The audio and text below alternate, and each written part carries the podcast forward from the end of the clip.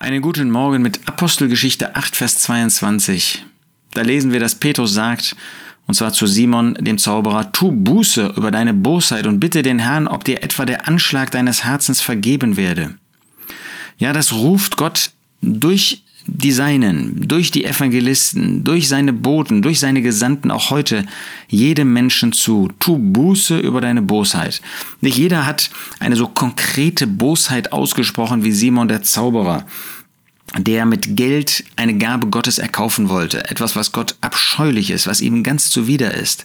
Aber jeder Mensch, der hier auf dieser Erde geboren wird, jeder Mensch, der ist ein natürlicher Mensch, der ist ein sündiger Mensch und er wird früher oder später eine Sünde nach der anderen entwickeln, wird in seinem Inneren sich vielleicht gegen Gott auflehnen, wird Gott nicht anerkennen, wird Gott ablehnen, wird ablehnen, dass es einen Gott gibt. Und da sagt Gott dir, da sagt, ruft er dir zu, tu Buße über deine Bosheit. Das ist Bosheit, das ist Sünde in seinen Augen. Tu Buße darüber. Das heißt, kehre um. Sei ein, in dem Bewusstsein, dass du so nicht zu Gott kommen kannst, dass du so ewig verloren gehst. Vielleicht sagst du, es gibt gar keinen Gott. Tja, da wirst du dich irren, denn Gott erweist sich, er hat sich in der Schöpfung erwiesen. Wenn du auf Tiere siehst, da wirst du sehen, das ist nicht irgendwie von selbst entstanden, da steht ein Schöpfer dahinter. Wenn du uns Menschen siehst, wir sind nicht von selbst entstanden aus irgendwelchen Eizellen und Einzellern und dann Mehrzellern und dann irgendwelchen Tieren und dann ist es weitergegangen.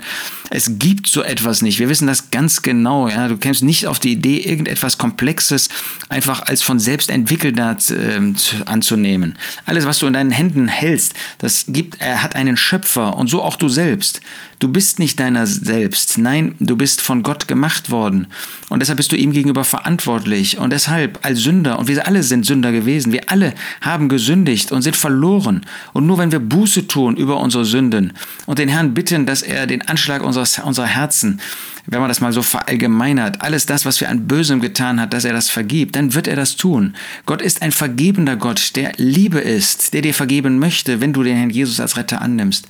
Aber wenn du das nicht tust, dann wirst du erleben, dass Gott Licht und Liebe ist. Dass er nicht nur Liebe ist, sondern auch Licht. Und dass er den verurteilen muss, der Jesus Christus nicht als Retter annimmt, der sich nicht vor Gott beugt, der nicht seine Sünden bekennt. Deshalb tu das heute noch. Du weißt nicht, ob es einen heute Abend noch gibt. Aber jetzt hast du noch die Möglichkeit, deine Sünden zu bekennen und umzukehren. Und das wünsche ich dir von Herzen, dass du das tust. Tu Buße über deine Bosheit und bitte den Herrn, ob dir etwa der Anschlag deines Herzens vergeben werde. Diese Vergebung wünsche ich dir von Herzen.